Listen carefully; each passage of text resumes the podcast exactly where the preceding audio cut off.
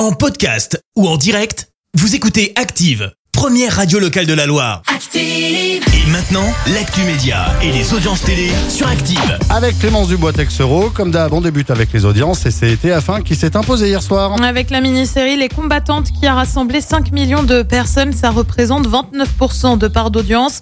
Euh, Derrière, on retrouve M6 avec L'amour est dans le pré. Euh, France 2 complète le podium avec le lancement de la saison 4 de la série Les rivières pourpres. La polémique enfle. Du côté de France 2 et pour cause, on vous le rappelle, Alexandra Pizzagalli a été remerciée après seulement une chronique en cause, une chronique marquée par des problèmes techniques, mais aussi un humour qui n'a pas vraiment été apprécié de tous. La chroniqueuse avait en effet choisi de parler des attentats de Nice et de l'assaillant prenant euh, sa défense sur un ton cynique. Euh, France Télé a derrière présenté ses excuses avant d'annoncer la fin des chroniques d'Alexandra Pizzagalli euh, dans Télématin. Eh bien, Elie Semoun a réagi et il affirme que la chroniqueuse aurait dû avoir eu une autre chance, évoquant des dirigeants, je cite, un peu durs. Et puis, avis aux fans de séries et plus précisément de The Walking Dead. Vous le savez, la série va avoir euh, son spin-off comprenait sa série dérivée, série qui se déroulera en France avec un tournage prévu début novembre à Paris notamment.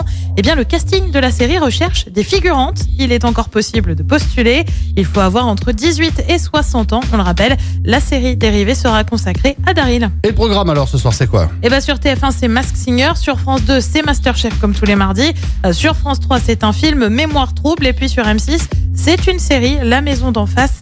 Euh, C'est à partir de 21h10. Merci beaucoup. Retour de Clémence Dubois Texero tout à l'heure, 10h pour l'actu. Merci, vous avez écouté Active Radio, la première radio locale de la Loire. Active.